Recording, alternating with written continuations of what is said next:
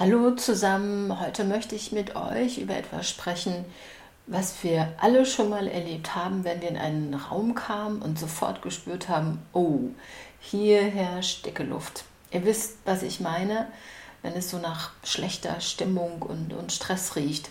Genau darum geht es heute, also um die sprichwörtliche dicke Luft und das, was sich dann tun lässt. Schaut doch bitte mal für einen Moment lang zum Himmel. Dieser riesige Raum über uns bildet eine Art luftiger Hülle um die ganze Erde herum. Genau diese Luft umgibt uns auch in jedem Moment. Sie umhüllt uns wie ein luftiger, ein fluffiger Mantel, der so federleicht ist, dass wir ihn nie spüren.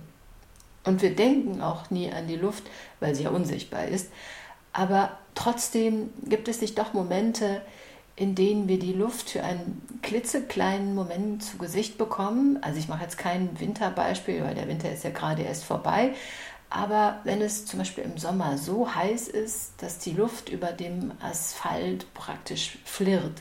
Am schönsten ist die Luft aber dann, wenn wir sie so zart spüren wie ein, wie ein Hauch, also wie eine kühle, sanfte Brise, die uns übers Gesicht streicht in ähm, Ausdrücken wie dicker Luft oder dem Gegenwind, den wir spüren, wenn die Dinge nicht so laufen wie gewünscht, zeigt sich, dass Luft immer auch zwischenmenschlich ist.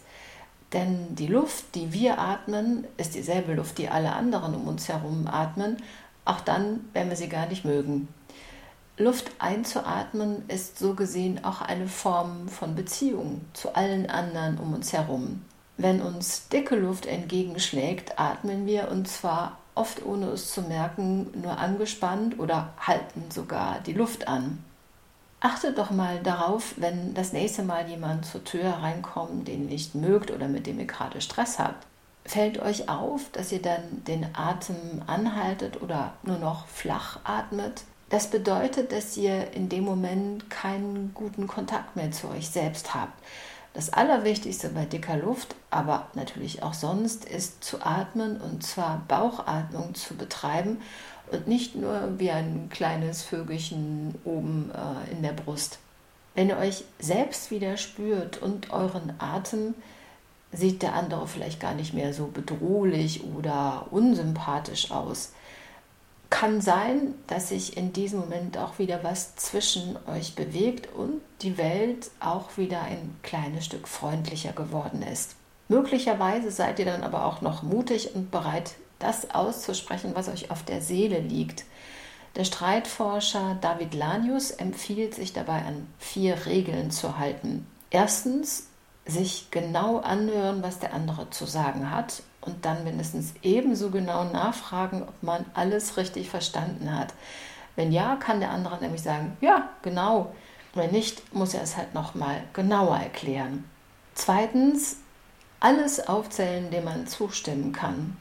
Drittens, Achtung, jetzt wird es anspruchsvoller, irgendetwas aufzählen, was man vom anderen gelernt hat.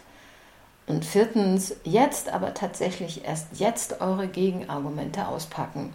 Konstruktiv zu diskutieren heißt also erstmal genau zuzuhören und Geduld mitzubringen. Oder, um im Bild zu bleiben, einen längeren Atem zu behalten. Ich sage Tschüss und Servus, bis zum nächsten Mal. Eure Sonja.